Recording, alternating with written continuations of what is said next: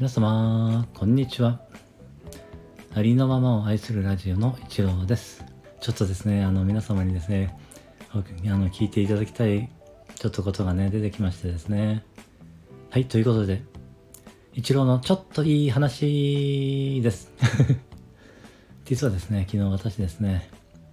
MSD に、えー、その企画に参加させていただいたんですが、私ですね、おっちょこちょいなところがありましてですね、よく読んでいなかったんですよ、その、その企画の内容ですね。一人一曲ということを知らなくてですね、えー、5、6曲ですね、あの、配信してしまったんですけれども、えー、それをですね、気づいてですね、えー、お優しい方がですね、えー、レターでわざわざあの、そのことをね、教えてくださいまして、えー、それはですねそういうことをするにはやはりですね、えー、勇気がある方でないとできないと思いますしそして本当にね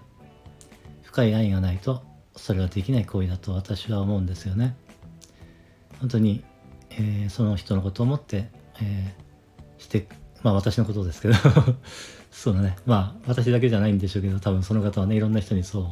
そういうふうなね心を配られていて本当にね素晴らしいなと思ったのでえー、そのことをね、伝えたくてですね、配信させていただきました。えー、私ですね、かなりおっちょこちょいなところがありましてですね、えー、本当に、えー、恥をかく前に、その方に救われたなと思っております。えすぐね、あの、配信してからそんなに時間が経ってませんでしたので、多分、えそんなにたくさんの方は、えお聞きになっていなかったんじゃないのかなと思いますし、まあ、そんなにね、目にはついてなかったんじゃないかなと思います。えー、MSD のね、企画をされていた方にはちょっと失礼なことしてしまったんですが、申し訳なかったです。ごめんなさい。